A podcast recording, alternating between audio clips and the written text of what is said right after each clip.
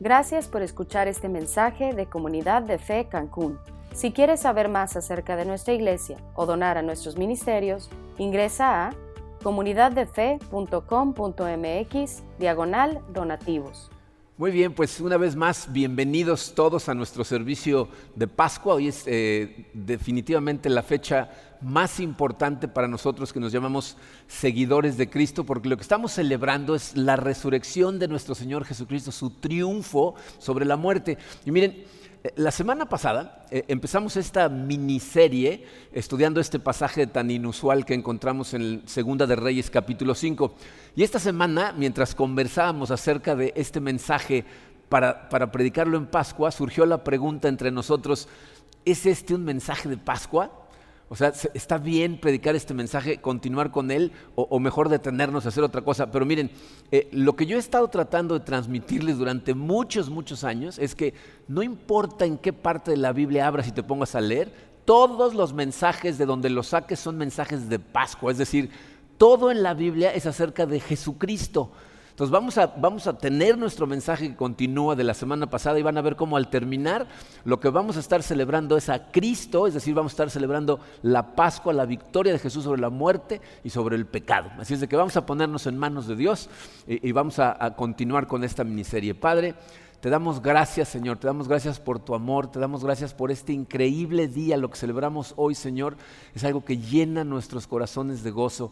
Te pido, Señor, que a través de lo que vamos a estudiar el día de hoy, toques a miles y miles y miles de corazones. Que nos abras los ojos, Señor, que nos dejes ver quién eres, quiénes somos nosotros, en dónde estamos, Padre, porque lo que más necesitamos es conocerte realmente, Padre. Gracias por tu amor, gracias por la cruz, Señor. Bendice este servicio, guíalo tú, te lo pedimos en el poderoso nombre de tu Hijo Jesucristo. Amén. Muy bien, pues miren, la semana pasada lo que estudiamos es ¿Cómo nos convertimos en creyentes? Estudiamos Segunda de Reyes 5, versículos 1 al 15, y estudiamos cómo Naamán, un capitán del ejército sirio, eh, que es una de las personas más improbables para convertirse al Dios de la Biblia, un hombre sofisticado, con mucho dinero, con mucho poder y enemigo de la gente de Israel, aún así fue a Jerusalén a buscar ayuda y lo que hizo fue encontrar al Dios del universo. Y aprendimos que hay dos cosas que fueron necesarias, dos factores muy importantes. Fíjense, por un lado, eh, vimos cómo Naamán tenía todas las cosas que el mundo puede ofrecer. ¿no? Tenía conexiones al más alto nivel, tenía poder, tenía mucho dinero, pero también tenía lepra, una enfermedad incurable para el hombre. Y eso le hace abrir los ojos al hecho de que realmente no tenemos control sobre nuestra propia vida y que aunque tengamos muchas cosas del mundo, el mundo no nos puede ayudar. Miren, eh, uno de los puntos más importantes que trata de enseñarnos la Biblia eh, y que va contra todo lo que el mundo nos enseña, eh, estaba escondido en este pasaje. Y vimos cómo el mundo nos dice que los problemas vienen de afuera, pero dentro de nosotros tenemos todo lo que necesitamos para enfrentarlos y resolverlos. Eso es lo que el mundo nos dice. La Biblia nos enseña exactamente lo opuesto, que los problemas más fundamentales del ser humano vienen de dentro y no puedes con ellos.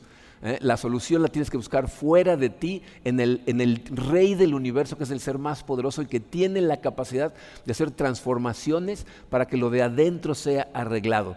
A menos que eso cambie en tu forma de ver la vida, o sea, que el problema más grande para ti eres tú mismo, no vas a ser verdaderamente un cristiano, un creyente, un seguidor de Cristo. Y lo otro que vimos es que Naamán eh, va a Jerusalén pensando que va a poder comprar la cura o va a poder ganársela haciendo alguna hazaña maravillosa, pero al final la solución resulta tan simple y aparte gratuita que hasta se enoja. ¿Que ese Dios no tiene estándares? ¿Para todo el mundo la misma solución? Dice, la naturaleza de la cura, vimos la semana pasada, causa una revolución en la cabeza de Naamán. Tiene que aprender que Dios solamente salva por gracia, de forma gratuita, porque todos somos iguales. Y entonces lo que Naamán necesita es humillarse, es tener un corazón humilde. Y gracias a Dios se convierte, transforma su corazón a un corazón humilde, eh, porque reconoce que todo lo que necesita es saber que necesita a Dios y que nada que Él tiene puede resolver el problema.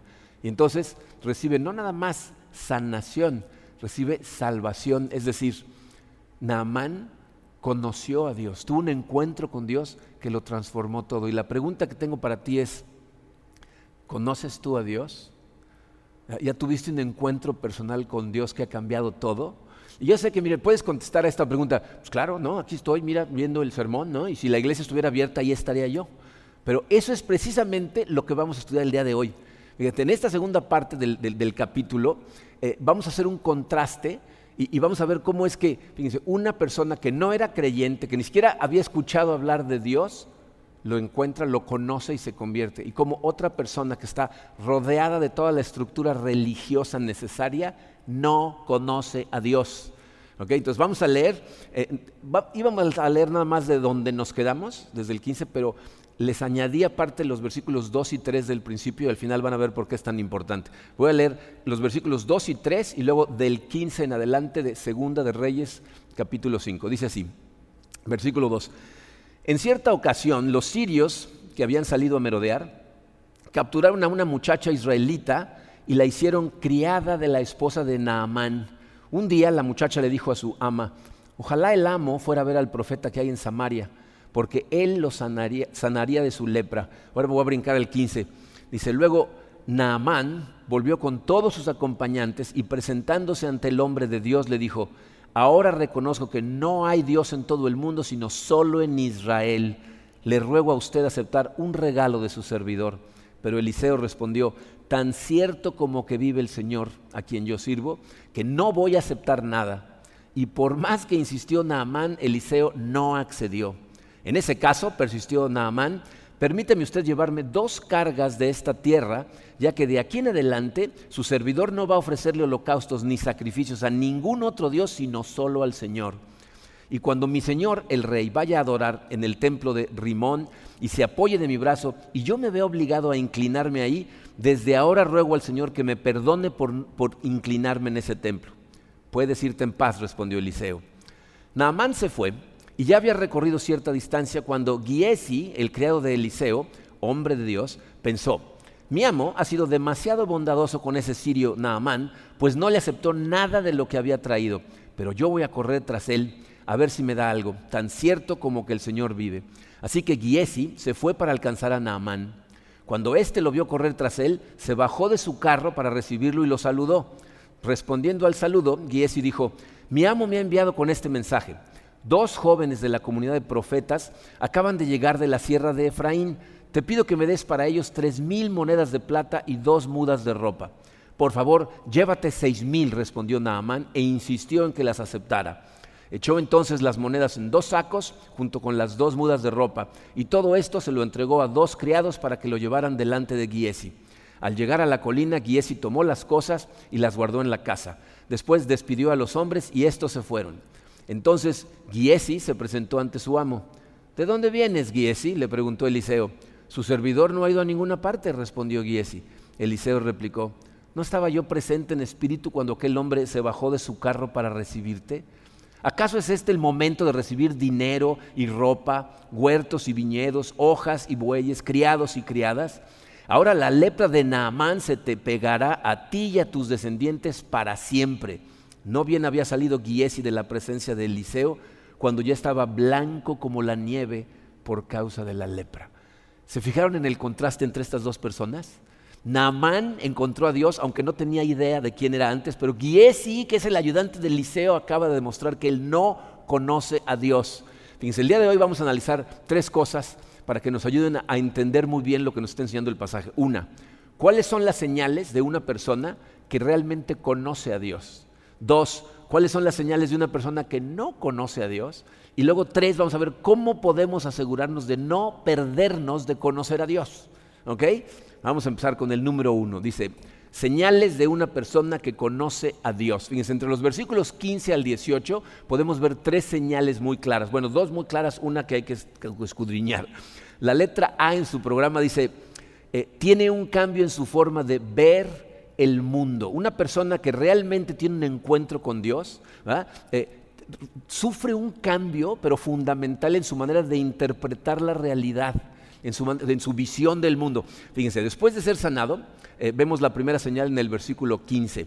Eh, el final del 15 dice, ahora reconozco que no hay Dios en todo el mundo, sino solo en Israel. este pasaje lo analizamos muy brevemente la semana pasada, pero fíjense, lo que decíamos es esto, si, si Naamán hubiera dicho, ahora sé que tu Dios es más poderoso que mi Dios, significaría que no había habido un, verdadero cambio de su visión del mundo en su mente. ¿no? La realidad a través de la que interpreta todo lo que hace no había cambiado. ¿Por qué? En esa época, todas las naciones de alrededor de Israel, de hecho fuera de Israel, todas las naciones en aquel entonces eran politeístas, es decir, eh, todos pensaban que había muchos dioses, eh, que cada eh, país, cada nación tenía sus propios dioses, incluso tenían varios dioses, ¿no? pero es evidente, fíjense que durante el camino de regreso a la casa de Eliseo, Naamán va pensando, va analizando lo que acaba de suceder y llega a la conclusión de que ese no fue simplemente un milagro. O sea, esto lo cambia todo, es una, nueva manera de interpretar la realidad y la vida. ¿no? Entonces, por eso cuando regresa dice, ya entendí, no hay otro Dios más que este Dios, tu Dios es el Dios verdadero. Y miren, eh, esa frase es tan revolucionaria cuando la dijo Naamán que si la decimos en este momento. ¿Tú sabes la cantidad de dioses que tiene la gente en nuestra sociedad? cada cosa que una persona considera más importante que Dios, que le da prioridad por encima de Dios, que toma decisiones en base a esas otras cosas en lugar de lo que Dios dice que hagamos, eso es lo que llamamos un ídolo, es un Dios. En otras palabras, en nuestros días la sociedad es totalmente politeísta. Pero miren, déjenme eh, eh, tratar de eh, desvelar cuál es la parte verdaderamente profunda de este punto. Miren, mucha gente piensa que el cristianismo no es otra cosa que un emocionalismo. Piensan que ser cristiano es para gente débil, que se emociona pensando que hay un Dios. Que de alguna manera tenemos que desconectar nuestro cerebro para no pensar y poder tener una fe ciega. Pero aquí Naamán nos está demostrando que no es así, que esto entra por su mente y de su mente pasa a su corazón. O sea, es una verdad que cuando llega al corazón entonces se transforma, pero entra a través de la meditación de verdades muy profundas. Dice, de acuerdo a la Biblia, tu corazón está puesto en aquello en lo que confías. Jesucristo nos dijo, donde está tu tesoro, ahí está tu corazón. Entonces, tú estás confiando en algo de corazón, pero hasta que la verdad de en quién realmente puedes confiar no entre en tu corazón a través de tu mente, no va a cambiar nada. Entonces necesitas meditar profundamente en lo que es evidentemente verdad para que tu corazón cambie. Y eso es lo que le sucede a Naamán. Naamán se da cuenta, yo tenía mi confianza puesta en estas cosas, en ese Dios, en, mis riquezas, en mi poder, en todas estas cosas. Y ahora me doy cuenta que tengo que tener mi confianza puesta en esta otra, en este Dios verdadero. Entonces, eh, esto realmente toma una gran cantidad de meditación en una nueva verdad, en una nueva manera de interpretar la realidad. Esa es la primera señal. La segunda señal Letra B dice, tiene un cambio en la forma en que ve sus posesiones. O sea, cuando una persona tiene un encuentro con Dios, de pronto ve todo lo que tiene, todos los recursos, todo lo que gana, todas las cosas que se ha comprado en la vida y las ve de otra manera. Entonces lo vemos en, la última parte del versículo 15, en 15c dice, eh, termina Naaman diciéndole, le ruego a usted aceptar un regalo de su servidor. dice, la semana pasada vimos que Namán llega a Jerusalén con una cantidad ridícula de dinero. Hay, comentaristas, estuve estudiando acerca del pasaje, que, piensan que la cantidad de dinero que lleva Naamán es más que todo el dinero que en ese momento hay en Jerusalén, que es muy pobre. Y este hombre viene dispuesto a separarse de la superfortuna que lleva para comprar su sanación. Sin embargo, cuando llega, Eliseo le dice, ve y zambúllete en el río siete veces, va y queda sano y no le ha costado ni un centavo. O sea, termina la sanación y él no tuvo que pagar ni un peso, pero regresa. Regresa y ahora quiere darle un regalo a Eliseo. ¿Por qué? dice, evidentemente ya no le está ofreciendo el dinero para obtener algo a cambio. Lo está dando con gozo, con alegría, con gratitud. Y esa, miren, es una de las señales de que alguien ha experimentado la gracia de Dios. Siempre hay un incremento en tu generosidad cuando de repente eres consciente de lo que Dios te acaba de regalar. Y, miren, ¿saben por qué esto es clarito? Si somos honestos acerca de lo que el dinero es, fíjate, sin Dios en tu vida, el dinero es más que dinero. O sea, el dinero es lo que determina tu, autoestima, es lo que determina si tú te sientes exitoso, es, es, tu fuente de seguridad, tu fuente de poder, ¿no? tu valor personal.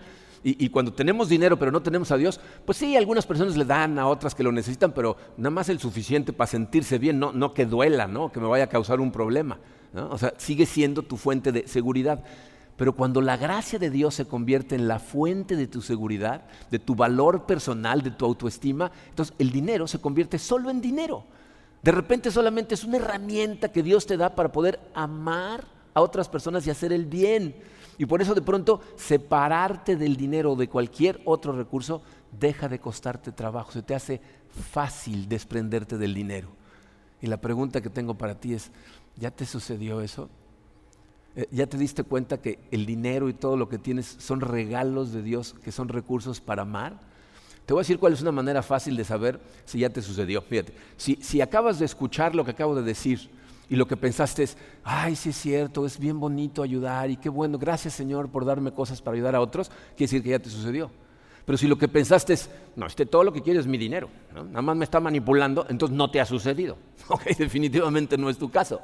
Y miren, e, e, estas cosas la verdad es que son tan claras. Y ahora que eh, tuvimos que detener nuestros servicios por seguridad de todos nosotros, ¿no? para estar a salvo, eh, mucha gente nos empezó a escribir diciéndonos, oigan, ¿cómo podemos diezmar? ¿Cómo? Denos información, ¿a dónde depositamos? ¿Hay alguna cuenta? ¿Cómo, diezmo? Y entonces lo que hicimos pues, fue ponerlo en las pantallas, grabamos unos videos en donde le mandamos a la gente la información de cómo hacerlo y mucha gente contestó diciendo, gracias, ¿no? ahora ya podemos diezmar. Pero una persona me escribió diciéndome, oiga, ¿y de, esto que mandamos cuánto se queda usted? ¿No? O sea, nada más para contestarles esa pregunta, de todo el dinero que mandan, yo no me quedo con nada gracias a Dios, ah, mi salario proviene de Houston, no de Cancún. Entonces, descansa tranquilo sabiendo que ni un centavo de lo que manda se queda conmigo. De hecho, la gran mayoría del dinero que llega a nuestra iglesia lo utilizamos para ayudar a otras personas. Lo utilizamos para misiones internacionales, para misiones nacionales y en este momento para ayudar a los montones de familias que se están quedando sin comida y estamos viendo cómo les ayudamos. Pero eh, el caso es, eh, eh, en el momento en que tú realmente conoces a Dios, tu, generosidad cambia. Y miren, por eso no me gusta mucho hablar de dinero, porque confunde a la gente que no conoce a Dios y no los quiero confundir. Pero hay algo más, fíjense, que simplemente el dinero en ese versículo. Porque si se fijaron, dijo, acepte un regalo de su servidor. Esa palabra que utilizó Namán, que le dice, yo soy su servidor, es la palabra que se utiliza para denominar a una persona que se vende como esclavo. O sea, ahora yo soy su siervo.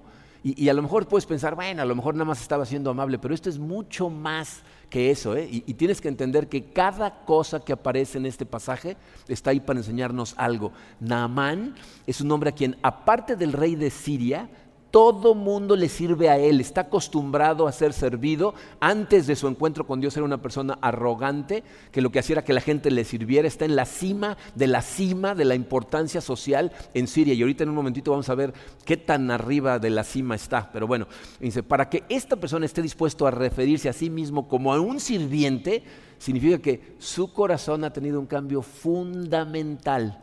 Y, te quiero explicar esto en principios bíblicos para que lo entiendas. Fíjate.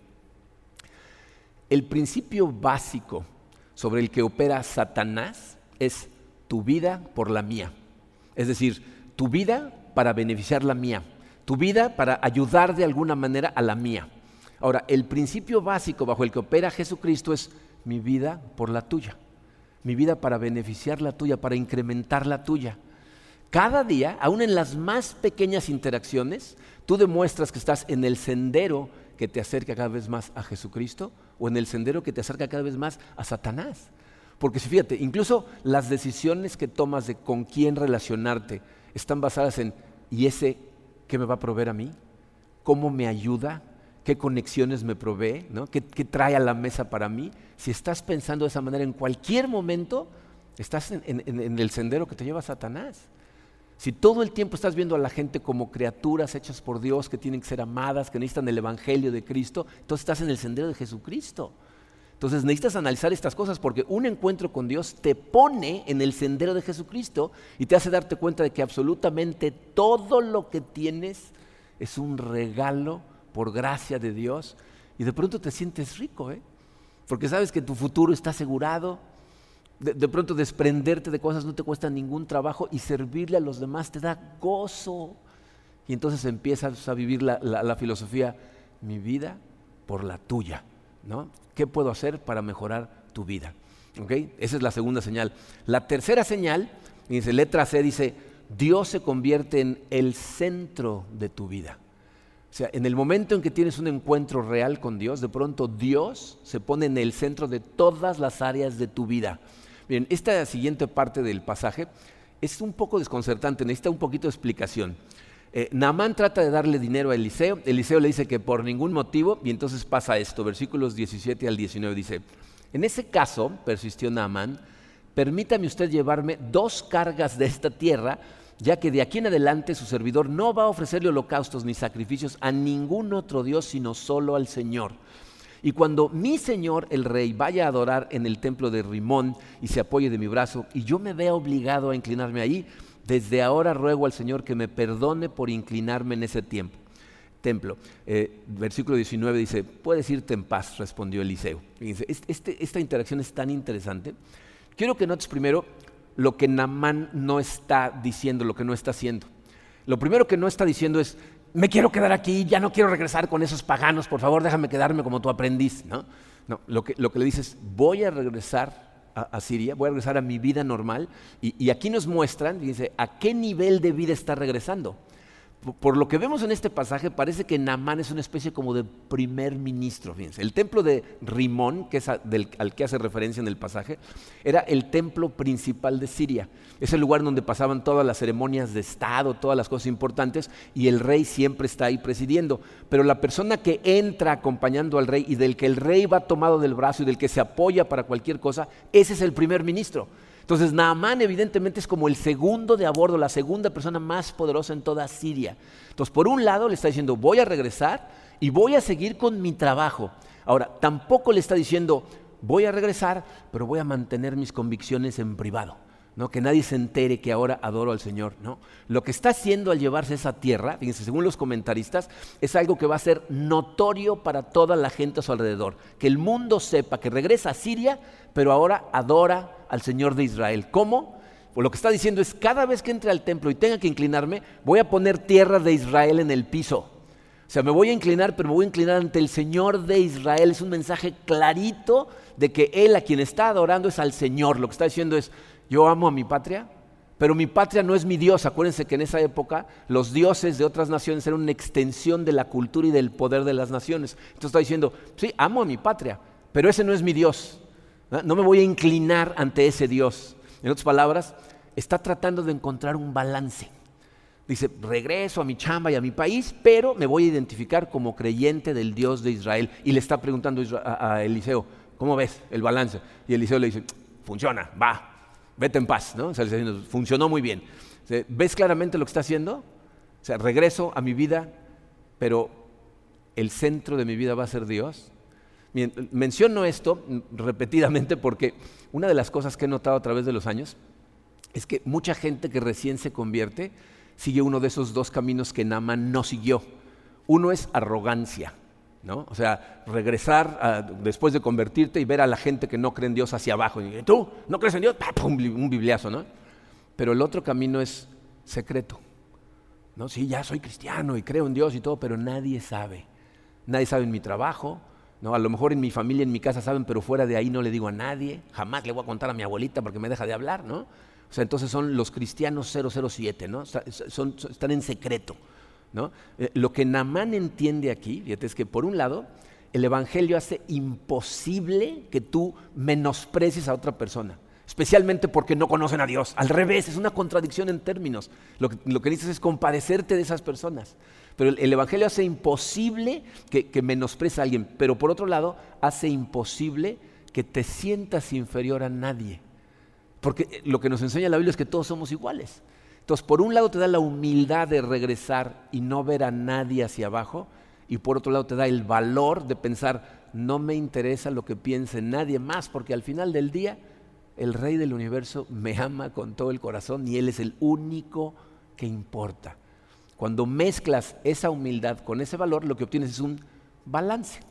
Entonces la pregunta para ti es, ¿ya tienes ese balance? ¿Vives tus creencias en todas las áreas de tu vida? ¿Dios está en el centro de tu vida en todos lados? ¿En tu trabajo, en tu escuela, con tus amigos, en tus deportes, en, en donde estés? Porque si de verdad tuviste un encuentro con Dios, no puedes mantenerlo en privado, no puedes, lo quieres sacar. Entonces, estas son las señales de una persona que conoce a Dios. Ahora, miren, esto creo, porque aparte lo he platicado en algunas veces cuando estudiamos estos pasajes, que mucha gente hubiera deseado que el pasaje terminara ahí. ¿no? El Namán se convirtió en una porra, ¿no? Eh, pero no termina ahí. De hecho, eh, termina con un final triste y para mucha gente demasiado duro. Pero acuérdense que este pasaje está aquí para que aprendamos lo que significa un encuentro con Dios, mostrándonos el contraste entre dos personas. Entonces vamos a ver a la otra persona. Número dos en su programa dice señales de una persona que no conoce a Dios. Estas obviamente las podemos ver en Giesi, quien, fíjense, como ya dijimos, vive con Eliseo. O sea, este es un hombre que seguramente conocía la palabra de Dios, había visto en acción el poder de Dios. Eliseo es uno de los, de los profetas que hace cosas más increíbles en el Antiguo Testamento y él ahí vive con él. Y de todas maneras vamos a ver cómo no conoce a Dios, Giesi. Eh, acuérdense que Eliseo se rehúsa a aceptar ningún regalo de Namán. Sus palabras exactas están en el versículo 16. Dice, tan cierto como que vive el Señor a quien yo sirvo, que no voy a aceptar nada y muy importante esta segunda parte, dice, y por más que insistió Naamán, Eliseo no accedió. Miren, aquí tenemos que darle mucho crédito a Eliseo, porque tiene una capacidad increíble de, eh, discernir los tiempos correctos. Eh, sus tiempos es, lo que realmente le interesa, o sea, no es tanto el dinero, sino el tiempo. Fíjense en lo que dice cuando reprende a, a Giesi, eh, Eliseo le dice en el versículo 26, ¿acaso ¿Es este el momento de recibir dinero y ropa y huertos y viñedos, ovejas y bueyes, criados y criadas? O sea, ¿acaso este es el momento? O sea, lo que está hablando es que esta no es una cuestión de recibir o no recibir dinero, sino de si es el momento correcto. ¿no? Eliseo, fíjense, sabe que lo que acaba de suceder, o sea, el hecho de que Naamán se hubiera convertido es una cosa asombrosa. Un hombre que viene de otra cultura, que viene de una esfera social diferentísima, encuentra a Dios. Entonces, lo que más quiere Eliseo es que Naamán regrese a su cultura y dé un testimonio de qué?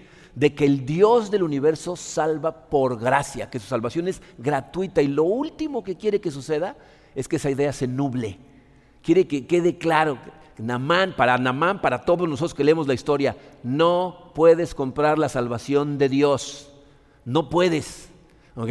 Fíjense, acuérdate que si, Eliseo hubiera aceptado ese dinero, se hubiera convertido en el hombre más rico de Israel. Y yo creo que lee las intenciones de Giesi porque dice, es tiempo de recibir dinero o ropa, y luego le dice toda la lista de cosas que seguro el otro ya está pensando que se va a hacer con el dinero. Pero a él no le afecta porque él lo que piensa es, yo sirvo al Señor. Mi principal preocupación es que el nombre de Dios sea glorificado y que allá en Siria, cuando regrese este hombre, dé un testimonio de que el Dios del universo salva por gracia. Pero Giesi no tiene esa convicción. Fíjense, él tiene más bien la inteligencia del mundo para hacer el mal. Fíjense cómo le inventa una mentira a Namán, pero es una mentira brillante. O sea, totalmente oscura, pero brillante. No le dice que el dinero es para él, porque entonces una mano de hecho, ¿qué? ¿No? ¿Tu, amo te mandó para pedir dinero para ti? ¿No? me hubiera pedido el dinero y te lo hubiera dado él? Tampoco le dice que es para su amo, ¿no? Para su maestro, porque entonces eso no hubiera sido creíble, pues si se negó por más que le insistió. Y aparte, se fijaron que no le pide todo el regalo, le dice, no, danos un poquito para eh, dos profetas pobres que vienen de la sierra y no tienen nada, ¿no? O sea, una mentira terrible, pero perfectamente creíble. Y entonces recibe un trancazo de dinero, un montón de dinero, pero Dios lo juzga a través de Eliseo y le pasa la lepra de Naamán. Hay gente que piensa que Dios es demasiado duro con Giesi. Y, ahorita vamos a regresar a ese punto, vamos a analizar si fue demasiado duro o no, pero primero quiero que veas lo que aprendemos de Giesi en cuanto a las señales de una persona que no conoce a Dios. Fíjense, lo primero que vemos eh, en la segunda parte del versículo 20 es por qué es capaz Giesi de hacer una cosa como esa. Dice el versículo 20, dice, Giesi, el criado de Eliseo, hombre de Dios, pensó, mi amo ha sido demasiado bondadoso con ese sirio Naamán. ¿Se dan cuenta lo que hay en su corazón? Giesi es un racista. O sea, él piensa que la raza de Naamán justifica el que vaya a él y se haga del más dinero posible. Este es el primer contraste. Dice, toda la experiencia que atraviesa Naamán causa en él humildad. De hecho, el hecho mismo de que haya tenido que ir hasta Jerusalén para pedir ayuda, quiere decir que tuvo que abandonar todos los prejuicios que tenía contra los israelitas. Y, cuando decide regresar a Siria, aún sabiendo que ahí adoran al Dios equivocado, también está deshaciéndose de prejuicios que puede tener ahora contra gente que no crea en el Dios verdadero. Todo acerca de la naturaleza de la cura, que es lo que vimos la semana pasada, sirvió para destruir la autojusticia, la arrogancia, el orgullo de Namán y lo convierte en una persona humilde. Pero lo que vemos en Giesi es que él ve a los sirios hacia abajo. Y esa es la primera marca de una persona que no conoce a Dios. Dice la letra A, su orgullo les hace sentirse superiores. Esa es una marca clarita que se ve muchas veces en gente que se llama a sí misma cristiana. Su orgullo los hace ver a otras personas como, inferiores. ¿no? Ahí vemos a Giesi tiene un desdén por los sirios que no merecen un trato amoroso y mucho menos la gracia de Dios. Eh, ahora, el segundo contraste, fíjense, es que, acuérdense, Namán era un pagano que no conocía la palabra de Dios. Giesi es una persona religiosa, conocedora de la palabra de Dios, aprendiz de profeta. Pero ¿qué sucede? Giesi nos demuestra que está en el sendero de Satanás. La letra B dice, su costumbre es usar a la gente en lugar de amarlos. el segundo contraste es que él lo que quiere hacer es, o sea, o lo que hace, nos lo muestra aquí, lo que está pensando es, ¿cómo le hago para explotar esta situación en mi beneficio? O sea, ¿cómo puedo usar a Naamán? Miren, e, esta es la triste realidad. La gracia de Dios te convierte en una mejor persona. Cuando realmente tienes un encuentro con Dios y entiendes su gracia, te hace una mejor persona. Pero la religiosidad sin la gracia de Dios te convierte en una peor persona que si no tuvieras religión alguna.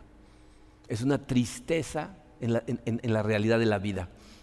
Eh, y, regresando a, la pregunta, eh, ¿fue Dios demasiado duro con Giesi? Eh, estuve escuchando a varios pastores predicar esta semana acerca de estos pasajes y estuve leyendo varios escritos acerca de estos pasajes. Y este, encontré uno de Tim Keller, eh, en donde dice esto acerca de, si fue Dios demasiado duro, que me pareció muy interesante. Él dice que hay demasiadas cosas descompuestas en este mundo, dice, pero una de las que más me molesta es que hay gente con almas horribles, o sea, almas crueles, superficiales, repugnantes, pero con unos cuerpos increíblemente bellos. Dice, y, por otro lado, hay gente con unas almas increíblemente hermosas, amorosas, misericordiosas, pero con cuerpos poco atractivos, llenos de cicatrices, a veces deformes. Dice, si Dios enderezara las cosas, cada persona con un alma fea se vería fea y cada persona con un alma hermosa se vería hermosa. ¿Qué es lo que hizo Dios en este pasaje? Enderezó al mundo en una instancia. O sea, le mostró al mundo lo que hay dentro de cada uno de estos dos hombres. Sanó el cuerpo externo de Namán y el cuerpo externo de Giesi se enferma. Dice, ¿tienes algún problema con lo que hizo Dios? Porque todo lo que hizo fue enderezar las cosas. Y sé consciente de que un día va a enderezar todas las cosas. Todas las cosas. Ahora miren, em, esto que acabo de decir, este punto, debería de darte miedo. Como no puedo ver cuál es la reacción que tienen, no veo el efecto de esto, te, te, lo digo claramente, te debería de dar miedo. ¿Por qué? Porque Giesi es una persona religiosa. Una persona que no falta nunca a la iglesia, que se sabe versículos de memoria, participaba a lo mejor en grupos pequeños y a lo mejor estaría usando Zoom si tuviera el mismo problema que nosotros, pero no conoce a Dios, no ha tenido un encuentro real con Él. Y entonces la tercera pregunta se vuelve algo muy importante. ¿Cómo puedes estar seguro de no perderte de Dios? Vamos a ver de forma breve eh, a la verdadera heroína de este pasaje. Se menciona solamente al principio de forma muy breve en los versículos 2 y 3, por eso los puse ahí.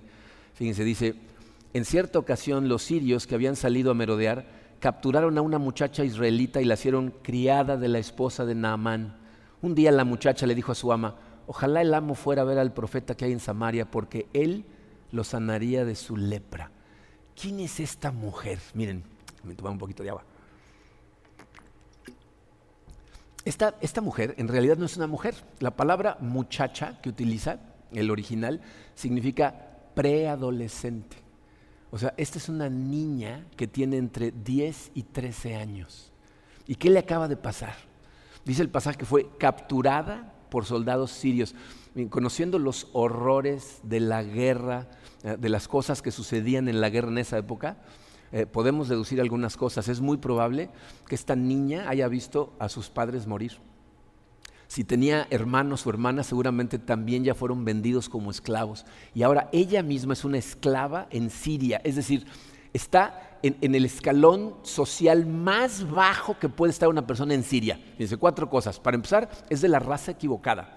O sea, e, e, es una israelita en Siria, en donde odian a los israelitas. En segunda, es una esclava. No tiene ningún derecho, no, tiene derecho ni sobre su propia vida.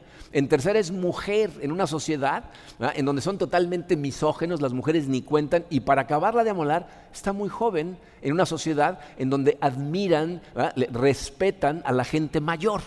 Entonces, esta, esta pobre niña no tiene absolutamente nada a su favor. De hecho, el posible futuro que hubiera soñado en tener le fue totalmente robado y destrozado. ¿Y quién es el responsable indirecto o directo de que todo esto le esté sucediendo? ¿Quién la raptó? El ejército sirio. ¿Quién es el jefe, el capitán, el director general del ejército sirio? Naamán. Esta niña seguramente cada noche en la casa de los esclavos, acostada en su catre, eh, pensaba en todas las cosas que había perdido en su vida y está viviendo en la casa de la persona cuyas decisiones causaron todo eso. Pero ¿cómo responde ella ante todas estas cosas? Y miren, esta es la clave de todo el pasaje. Esta parte es, el punto central del pasaje.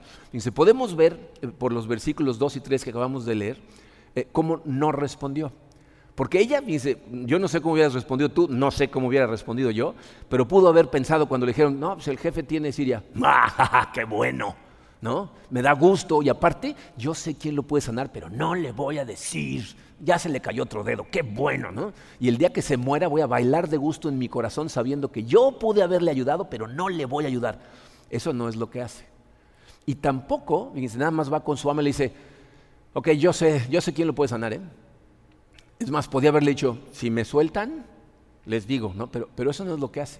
Fíjense las palabras, dice, ojalá el amo fuera a ver al profeta. Ojalá, que significa Dios quiera que el amo fuera a ver al profeta. Hay compasión en sus palabras.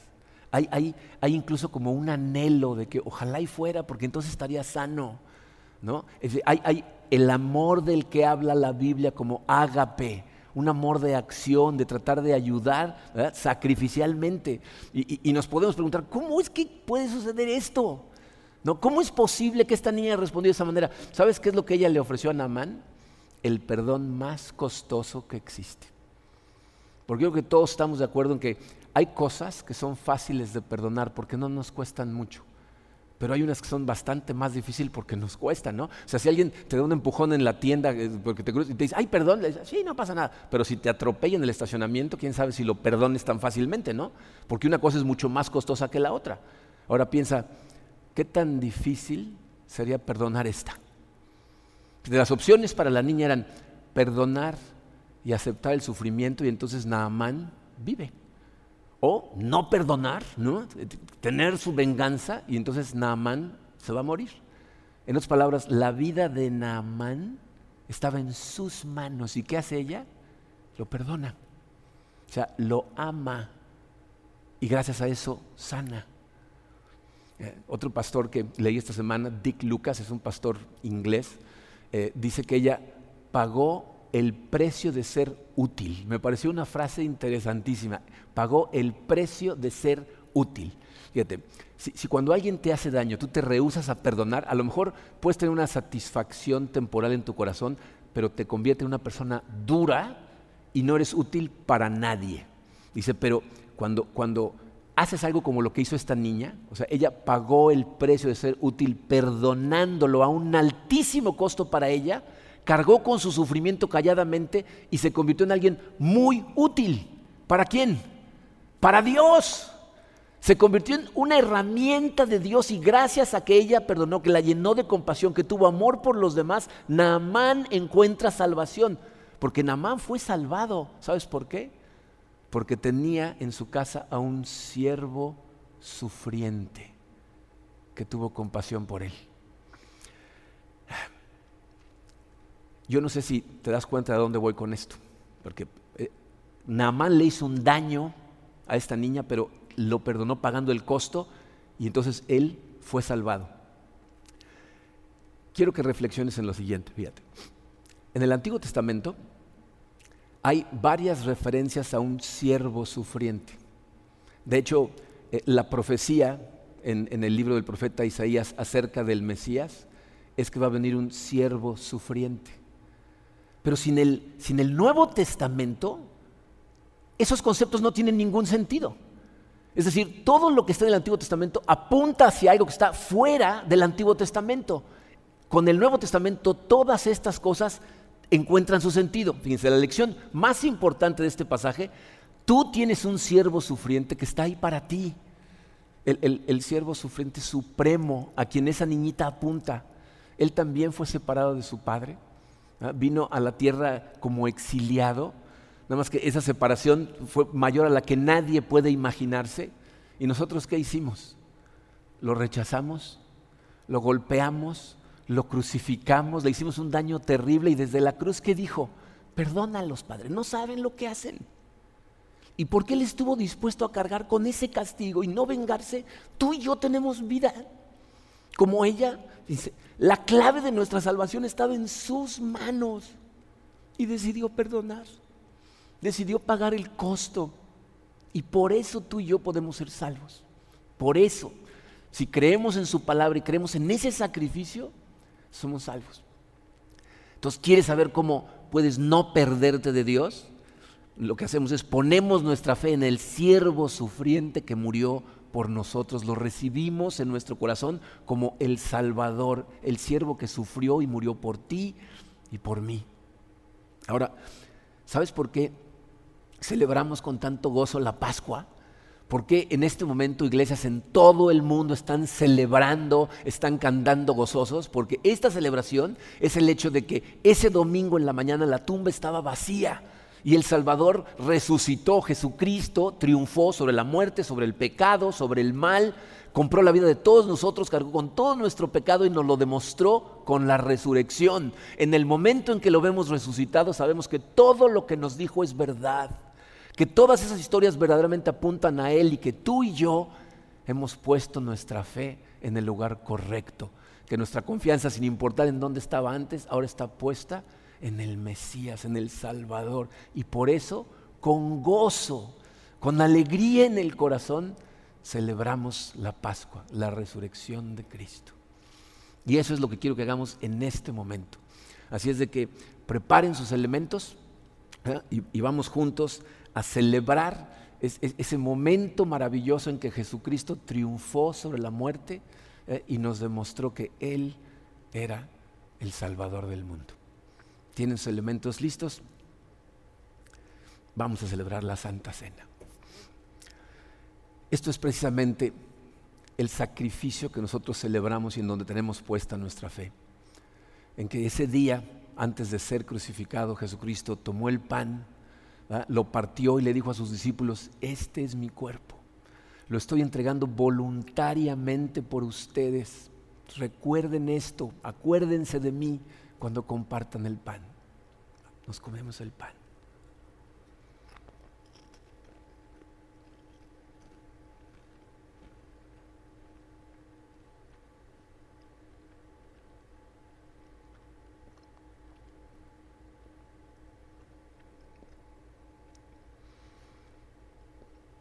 Luego tomó la copa, la bendijo, la pasó a sus discípulos y les dijo, esta es mi sangre la estoy derramando voluntariamente por el perdón de sus pecados. Hagan esto en memoria de mí. Nos tomamos el jugo.